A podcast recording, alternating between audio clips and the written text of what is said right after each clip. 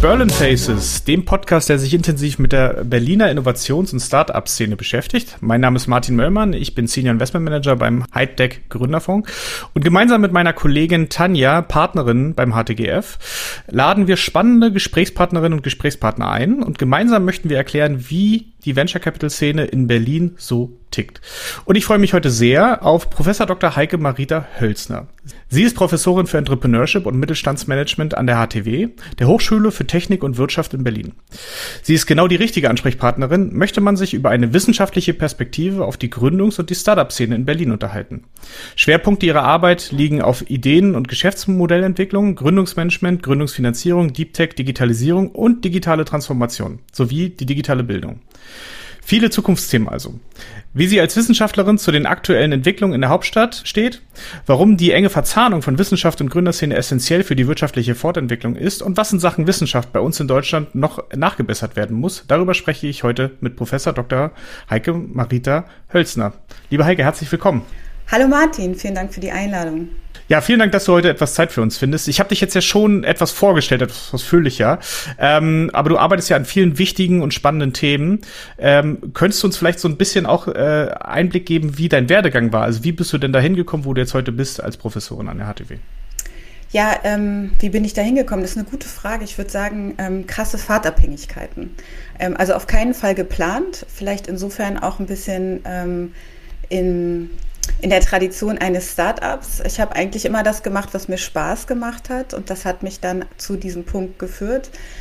Ähm, der Weg war eigentlich immer geprägt durch einen Wechsel zwischen Wissenschaft und Praxis, würde ich sagen. Also ich habe Wirtschaft studiert, Ökonomie. Danach, ich habe meinen Abschluss 2003 gemacht, erstmal Unternehmensberatung, also so den klassischen Werdegang.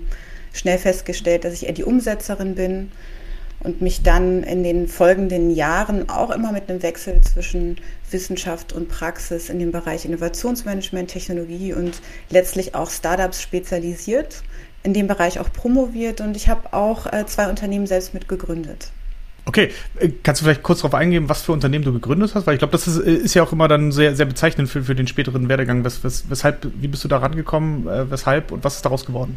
Ja, ähm, zwei ganz unterschiedliche Unternehmen, die ich gegründet habe. Und eins davon betreibe ich gemeinsam mit meinem Mitgründer neben der Professur momentan auch weiter. Das ist für mich auch ganz wichtig tatsächlich, auch für das Selbstverständnis einer Professorin für Entrepreneurship, Practice What You Preach. Ne? Also ich finde es immer ein bisschen seltsam zu sagen, so hey, ne, also geht raus, seid mutig, äh, riskiert auch mal was und dann selber ähm, hoch, warm und trocken auf so einer beamteten Position zu sitzen. Das heißt, das zweite davon gibt es noch. Äh, in dem ersten habe ich aber viel mehr gelernt. Also das erste Startup, was wir gemeinsam ähm, gegründet haben, das war im Bereich Beauty und E-Commerce. Das war 2014, sind wir damit gestartet, was ähm, heute eigentlich ein gängiges Produkt ist, nämlich Nagelfolien, also eine Alternative zu Nagellack, war zu dem Zeitpunkt noch relativ innovativ. In den USA gab es da schon einen großen Hersteller oder Anbieter, der super erfolgreich war. Wir haben das gesehen, die Opportunity erkannt, wenn du so willst, und haben gesagt, hey Mensch, das braucht man doch in Deutschland auch und haben dann die Netz Berlin gegründet eine Reihe von Learnings. Äh, witzigerweise, ich hatte davor auch schon in der Gründungsberatung gearbeitet, hätte also genau wissen sollen, wie man es machen muss. Ne? ähm, und bin trotzdem in die gleichen Fallen getappt, in die jede Erstgründerin reintappt. Das heißt, viel zu lange am Produkt rumgetüdelt und entwickelt. Ähm, zu lange gewartet, bis wir die ersten Tests mit dem Markt gemacht haben. Und mein größtes Learning ist aber eigentlich tatsächlich gewesen, dass wir dieses Projekt oder Produkt, wie gerade schon beschrieben, aus einer Opportunität heraus gegründet haben. Wir haben die Tech gesehen und den Markt gesehen und haben gesagt, hey, ne, da gibt es ein Match. Das Produkt war aber nie so wirklich meins. Ne? Das heißt, ich bin nicht mit mhm. Feuer und Flamme, nicht mit Herz wirklich dabei gewesen. Und irgendwann hatten wir das Projekt an einen Punkt gebracht, wo es auch profitabel war in so einer Nische, aber wir irgendwie im Gründungsteam festgestellt haben, das entwickelt sich nicht so, wie wir uns das wünschen, auch deswegen nicht, weil wir nicht mit dem ganzen Herzen dabei sind. Also haben wir das gut eingestellt, ne? also so, dass wir auch alle damit zufrieden gewesen sind, was wir da erarbeitet und entwickelt haben. Genau, und uns dann neuen Projekten gewidmet und äh, ja. später Sirius Mainz gegründet, ja. Ja, ich glaube auch, dass es das äh, tatsächlich äh, ähm, das, was man am ehesten mitnehmen kann, ist, dass man selbst aus, aus solchen äh, ähm, Erfahrungen, die vielleicht nach außen nicht so ganz funktioniert haben, aber nach innen hin sehr viel mitnimmt. Und das mit der Passion, das habe ich selber auch im eigenen Leib erfahren. Das war bei meinem Startup auch so. Das war so mehr so geguckt, was, was möglich ist, aber nicht so wirklich, wo man, wo man dran hängt. Und dann äh, ähm, ist da auch die, die, äh, die Passion, die Leidenschaft da eine ganz andere, um da, um da dran zu hängen. Aber okay, spannend. Ähm, du bist jetzt seit sechs, knapp sechs Jahren an der HTW in Berlin. Ähm, und ich habe es anfangs angesprochen, dein Fokus liegt auf äh, Entrepreneurship und Mittelstandsmanagement. Ähm, wie sieht denn die Forschung da bei euch aus? Also kannst du uns konkrete Forschungsfelder oder Projekte nennen und uns einfach mal so ein bisschen erzählen, wie deine Arbeit äh, sich da genau äh, darlegt? Ja, ähm, also meine Arbeit an der Fachhochschule setzt sich ja ganz klar zusammen, sowohl aus Forschung als auch Lehre, ne? was an der Fachhochschule auch besonders wichtig mhm. ist. Äh, die Professur, das hast du schon gesagt, die trägt die Denomination ähm, Entrepreneurship und Mittelstandsmanagement. Die Klammer, die ich darum setze, ist innovatives Unternehmer, Unternehmerinnentum. Ne? Also das bedeutet, natürlich brauchen wir auch und gerade in mittelständischen Unternehmen Innovation, Prozess- und Produktinnovation, neue Zugänge zur Organisation. Also ich versuche sozusagen vor allen Dingen das, was auch so an Tools und Instrumenten in der Start-up-Welt erstmal entsteht und da auch vertestet wird, äh, mittelständischen Unternehmen auch näher zu bringen und zu gucken, was davon können sie übertragen. Nicht alles funktioniert gleichermaßen, aber eben auf dieser Ebene des Innovationsmanagements, ähm, Business Development, da quasi die Schnittstelle zu bedienen. Ähm, in der Lehre ist mein Schwerpunkt tatsächlich auf dem Bereich äh, Startup-Unternehmertum, also Entrepreneurship. Das ist eine Spezialisierung bei uns äh, im betriebswirtschaftlichen Studiengang. Curricula und dann mache ich eine Reihe natürlich von ähm, Workshops, Seminaren außercurricular, um eben nicht nur die BWLer, sondern auch den Rest der Hochschule äh, für das Thema äh, Gründen zu begeistern. Ja. Ach, mhm. Und du hast nach Forschungsschwerpunkten gefragt, äh, sorry. Genau. Ähm, was mich super äh, oder sehr lange schon interessiert hat, ist das ganze Thema Blockchain Krypto. Also da hatte ich ein größeres Forschungsprojekt, wo ich mich auch damit beschäftigt habe, welche Innovationspotenziale für Geschäftsmodelle in kleinen und mittelständischen Unternehmen bestehen und auch wie man diese Technologie den Entscheidern, Entscheiderinnen in kleinen und mittelständischen Unternehmen näher bringen kann, sodass sie sich auch darauf vorbereiten können, bevor dann irgendwann Krypto auch mal durchschlägt. Ähm, und was mich jetzt seit einiger Zeit aber äh, noch viel intensiver eigentlich in meiner Forschung beschäftigt, ist tatsächlich das Thema äh, Mindset, Entrepreneurial Mindset. Das ist ja auch so ein Buzzword geworden. Mhm. Ne? Leider, leider, weil da gibt es spannende Forschung dazu und es ist unheimlich spannend, wenn wir darüber nachdenken, wie schaffen wir es eigentlich mehr Gründungskultur, mehr Gründerinnen äh, auch in äh, Deutschland zu bekommen. Ist das ein Themengebiet, wenn man da mal tiefer einsteigt, was wirklich sehr viele Optionen bietet? Hm. Ja, lass uns da gleich bleiben. Also ähm, es geht ja, glaube ich, auch darum, auch für euch, gerade mit den Studenten, sie auch so ein bisschen auf diesen mit, diese, mit diesem Mindset auch so ein bisschen zu versorgen wahrscheinlich. Also auch äh, nicht nur rauszubekommen, was ist es wichtig, sondern auch das, das weiterzugeben, weil das ist ja auch extrem relevant äh, für ähm, wirtschaftliche Entwicklung, ähm, Gründer, Gründertum, ist ähm, wie muss ich mir das genau vorstellen? Also habt ihr da habt ihr da Programme, um die Gründer, um, um die Studenten in Gründer zu ver verwandeln quasi, äh, um sie zu unterstützen, äh, um ihnen auch so ein bisschen diese Mentalität halt mitzugeben? Ja, ähm, also ich würde sagen, die HTW Berlin ähm, ist sehr typisch, was so den Verlauf der Aufbau von Strukturen angeht zur Gründungsförderung. Ne? Also ein äh, sehr erfolgreiches, sehr etabliertes Programm in Deutschland äh, ist ja Exist, ne? also das Programm des äh, Wirtschaftsministeriums. Das gibt es seit, nee, seit 1998 jetzt mittlerweile schon, also hunderte von Hochschulen, tausende von Startups, die da mittlerweile schon unterstützt wurden. Das Ziel von Exist ist, äh, die Gründungskultur an den Hochschulen zu fördern und ganz konkret die Anzahl der technologieorientierten Ausgründungen zu erhöhen.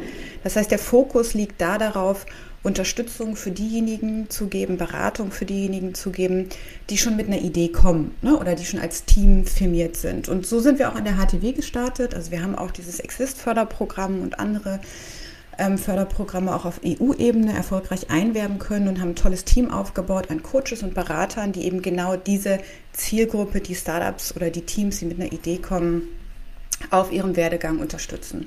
Von bis, ne, also die Idee zu schärfen, äh, Prototypen zu entwickeln, das Team zu vervollständigen, Investoren ähm, zu begeistern, überhaupt sich erstmal investment ready ähm, tatsächlich auch äh, zu machen Und da würde ich sagen, sind wir sehr ausdifferenziert mittlerweile. Wie gesagt, ein tolles Team. Äh, wie das häufig aber so ist, wenn man äh, das Angebot äh, immer höher fährt, dann stellt man irgendwann fest, okay, jetzt müssen wir vielleicht auch mal auf der Nachfrageseite nochmal nachschauen. Das heißt ganz ähm, konkret, ähm, dass das Dealflow-Management für uns irgendwann auch wichtig geworden ist. Ne? Wir hatten diese tollen Beratungsangebote, aber dann am Ende vielleicht gar nicht so viele Teams, wie wir hätten wirklich auch äh, dort unterstützen können. Und hier kommt jetzt die zweite Säule an der HTW ins Spiel. Ähm, das ist das jüngere von beiden Projekten, auch BMBF gefördert. Äh, Im Rahmen dieser Startup Labs Initiative heißt es. Ähm, da liegt der Fokus auf der Ideenphase, auf dem Experimentieren. Also da muss man noch gar kein Team sein, da muss man auch noch gar nicht sagen, dass man wirklich gründen möchte, sondern man kann sich eigentlich nur für Innovationen und für so ein bisschen Tüfteln interessieren. Wir haben äh, Mittel bekommen, um unter anderem einen tollen Makerspace aufzubauen, dadurch diesem Thema Gründung auch wirklich physisch Raum zu geben an der Hochschule. Das ist total wichtig, wenn wir über Gründungskultur sprechen, dass es auch Sichtbarkeit braucht. Es braucht Orte der zufälligen Begegnung, weil man kann auch nicht immer alles, sage ich mal, irgendwie so äh, geplant machen. Ich, ähm, ein Leitmotto, an das ich glaube, ist, dass Ideen entstehen dort, wo Gelegenheiten auf einen vorbereiteten Geist treffen. Ne? Und das müssen wir machen. Wir müssen die Gelegenheit schaffen, auch durch zufällige Begegnungen in Coworking Spaces, Makerspaces. Und wir müssen unsere Studierenden eben ne, darauf vorbereiten, was es bedeutet, Gründerin oder Gründer zu sein. Und das ist eben nicht immer nur das, sage ich mal, so Fachwissen, sondern das hat ganz viel mit Mindset zu tun. Hm. Ich glaube, beim Thema Mindset ähm, ist ja auch äh, so Risikoaffinität ein sehr relevantes Thema. Zumindest ist das das, was, was wir auch immer feststellen. Ähm, ich darf vielleicht aber die Sprache, weil ihr, ihr seht das ja viel, wenn die, wenn die, wenn die Studenten fertig sind und ins Berufsleben steigen und dann vielleicht auf der einen Seite die Option haben, okay, ich gehe jetzt hier zu einem DAX-Konzern, ich gehe, weiß ich nicht, äh, zum, oder zum Staatszahlenkonzern, weiß ich nicht, Bahn oder so, ne, da gibt's, da gibt's am Anfang erstmal auch schon relativ viel Geld für, für zumindest sehr junge Menschen. Ähm, und man hat so, so ein Safe Haven, da wo einem eigentlich auch erstmal nichts passieren kann. Ne? Man wird ja mitgenommen, es gibt ja riesengroße Onboarding-Programme, die Traineeships und keine Ahnung was, das dauert ja ewig lange. Und auf der anderen Seite hat man aber dieses, äh, äh, dieses breite Feld der, der Gründung, was so, was so, so natürlich auch ein bisschen unstrukturiert ist, äh, was vielleicht auch ein bisschen ja, ich möchte nicht sagen Angst, aber zumindest Respekt auslöst bei diesen, bei diesen jungen Menschen. Wie, wie schafft ihr das, dass sie da so, dass sie sich auch auf sowas einlassen? Also ist das eine reine Mentalitätsfrage, die angeboren ist, oder könnt ihr, könnt ihr ihnen da natürlich auch so ein bisschen, bisschen an die Hand nehmen und sagen, pass auf, so schlimm ist es alles gar nicht?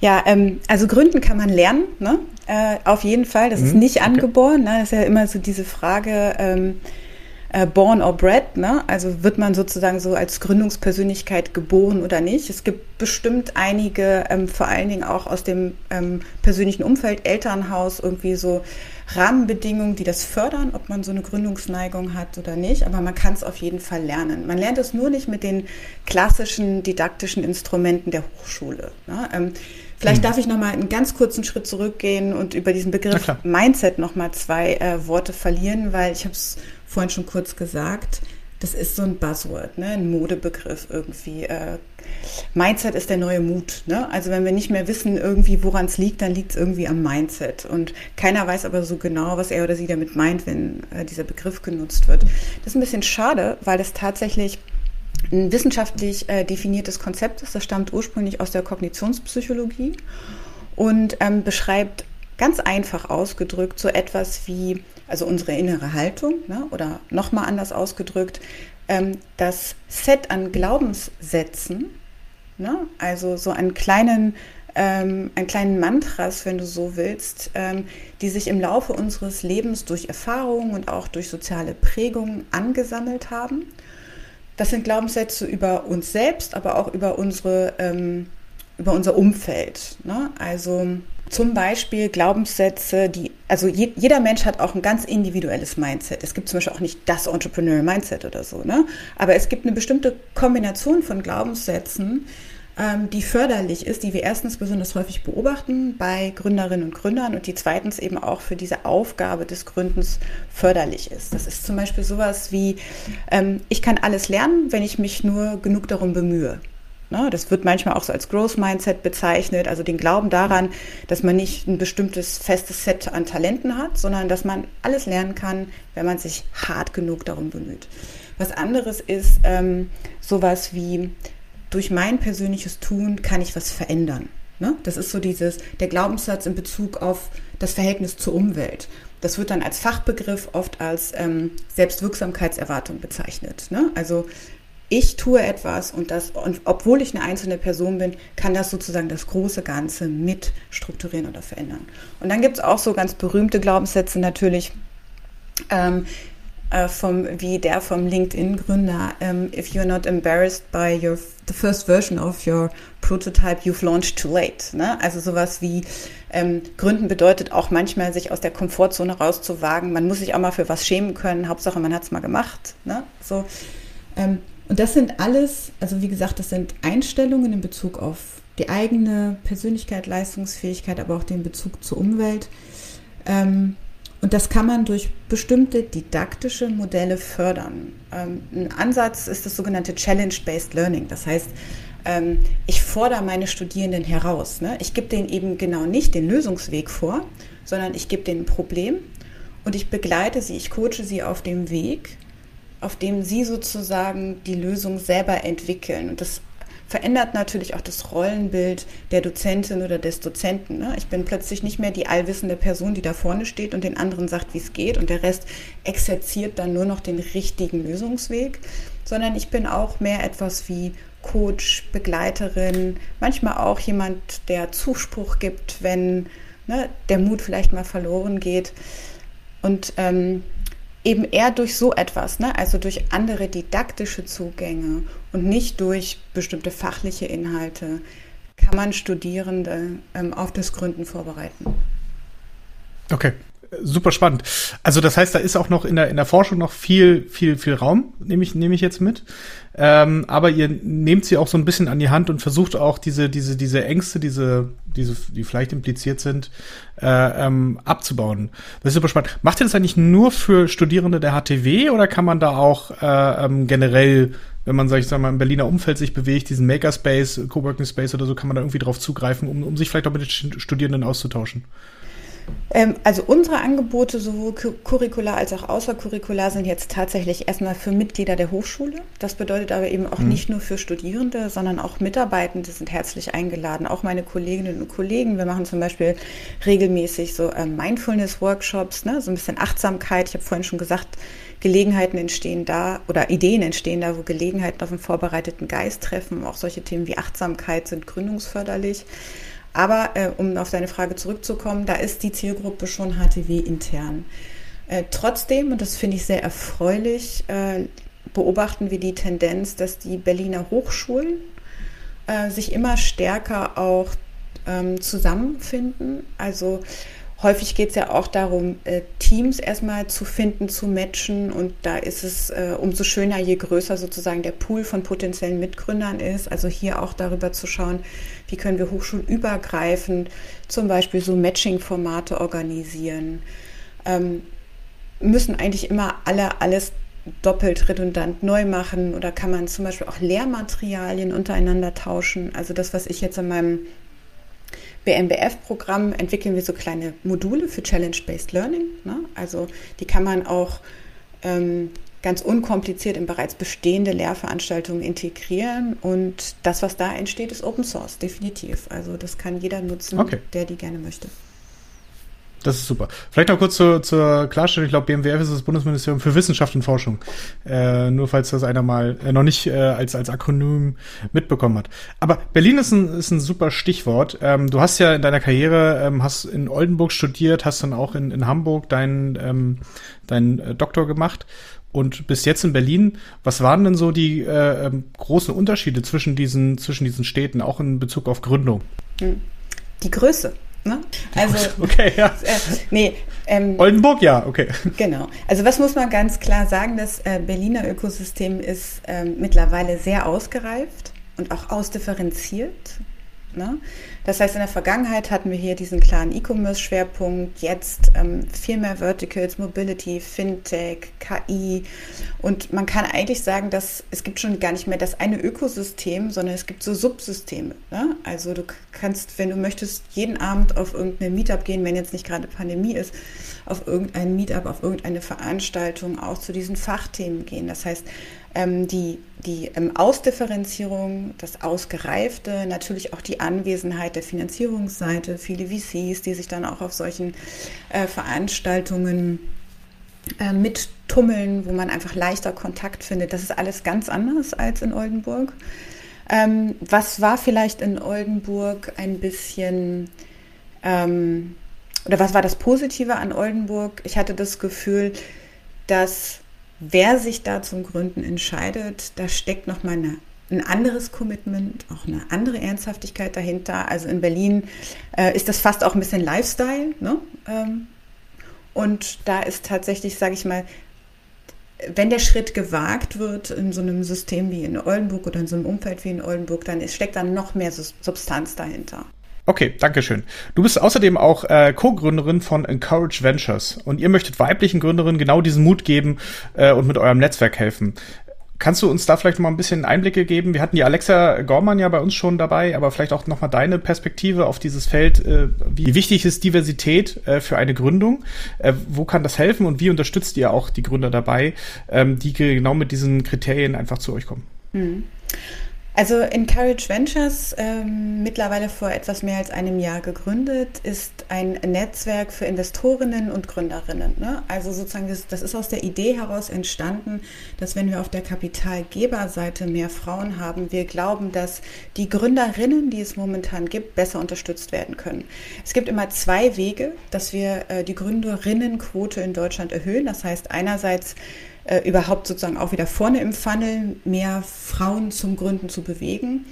Äh, das andere ist aber eben auch diejenigen, die sich schon dazu entschlossen haben, besser zu unterstützen. Und ich glaube ganz fest daran, dass wenn wir das zweite gut machen, dass das erste fast nachzieht. Ne? Also wenn wir mehr erfolgreiche Gründerinnen auch sichtbar bekommen, dass diese Vorbilder auch dazu führen, dass mehr junge Frauen den Schritt in die Gründung wagen. Und bei Encourage Ventures wollen wir eben genau diejenigen, die das schon gemacht haben, besser unterstützen mit Netzwerk, mit Zugang zu Kapital durch Mentoring. Das heißt, ähm, das ist ganz vielfältig eigentlich das Programm, was wir dort anbieten. Wir machen regelmäßig Pitch Nights, das hat die Alexa, glaube ich, beim letzten Mal auch schon erzählt, ne, wo wir ähm, Frauen, die ihr Geld schon verdient haben, mit Gründerinnen zusammenbringen. Wir schaffen aber auch für die Gründerinnen Orte, in denen sie sich austauschen können, in denen sie ähm, Erfahrungen miteinander teilen können, die sie vielleicht an einem anderen Ort auch so ähm, erstmal nicht preisgeben würden. Ne? Also da sind dann tatsächlich gerade was das Fundraisen angeht, manchmal Geschichten dabei, wo man denkt, wow, ähm, das ist dir passiert, ne? Ähm, das ist ja nicht so schön, aber wenn die Gründerinnen das untereinander teilen und auch sagen, wie sie darauf reagiert haben, ermutigt das vielleicht auch in dem nächsten Schritt eine andere Gründerin zu sagen, okay, wenn mir mal sowas passiert, das werde ich genauso wenig akzeptieren wie du. Ne? Ähm, insofern auch so ein bisschen sozusagen so ein, so ein man sagt neudeutsch auch Safe Space, so einen Raum zu schaffen, um Erfahrungen auszutauschen. Äh, das ist auch unheimlich wichtig. Vor allen Dingen aber, wie gesagt, sind wir gestartet mit dem Ziel, Kontakte und Geld für die vielen tollen Gründerinnen da draußen, die es nämlich schon gibt. Zu ermöglichen. Super. Dann äh, auch hier nochmal der Aufruf an alle, die sich äh, gerade in dieser Phase befinden und gerne Feedback haben möchte, die aber natürlich vielleicht auch auf der Suche nach einem passenden Funding sind, sich bei Encourage Ventures zu melden, bei, bei dir zu melden, bei der Alexa zu melden ähm, oder bei anderen Teammitgliedern. Äh, ich glaube, das ist eine super Initiative und die gehört auf jeden Fall unterstützt. Heike, ich bin durch. Vielen, vielen Dank für deine Zeit äh, und diese Einblicke, nicht nur in diese in das Thema äh, Forschung, äh, sondern auch das Gründertum an Berliner Hochschulen und wie sich das entwickelt. Und ich wünsche dir noch einen wunderschönen Tag. Ganz herzlichen Dank, Martin. Hat Spaß gemacht.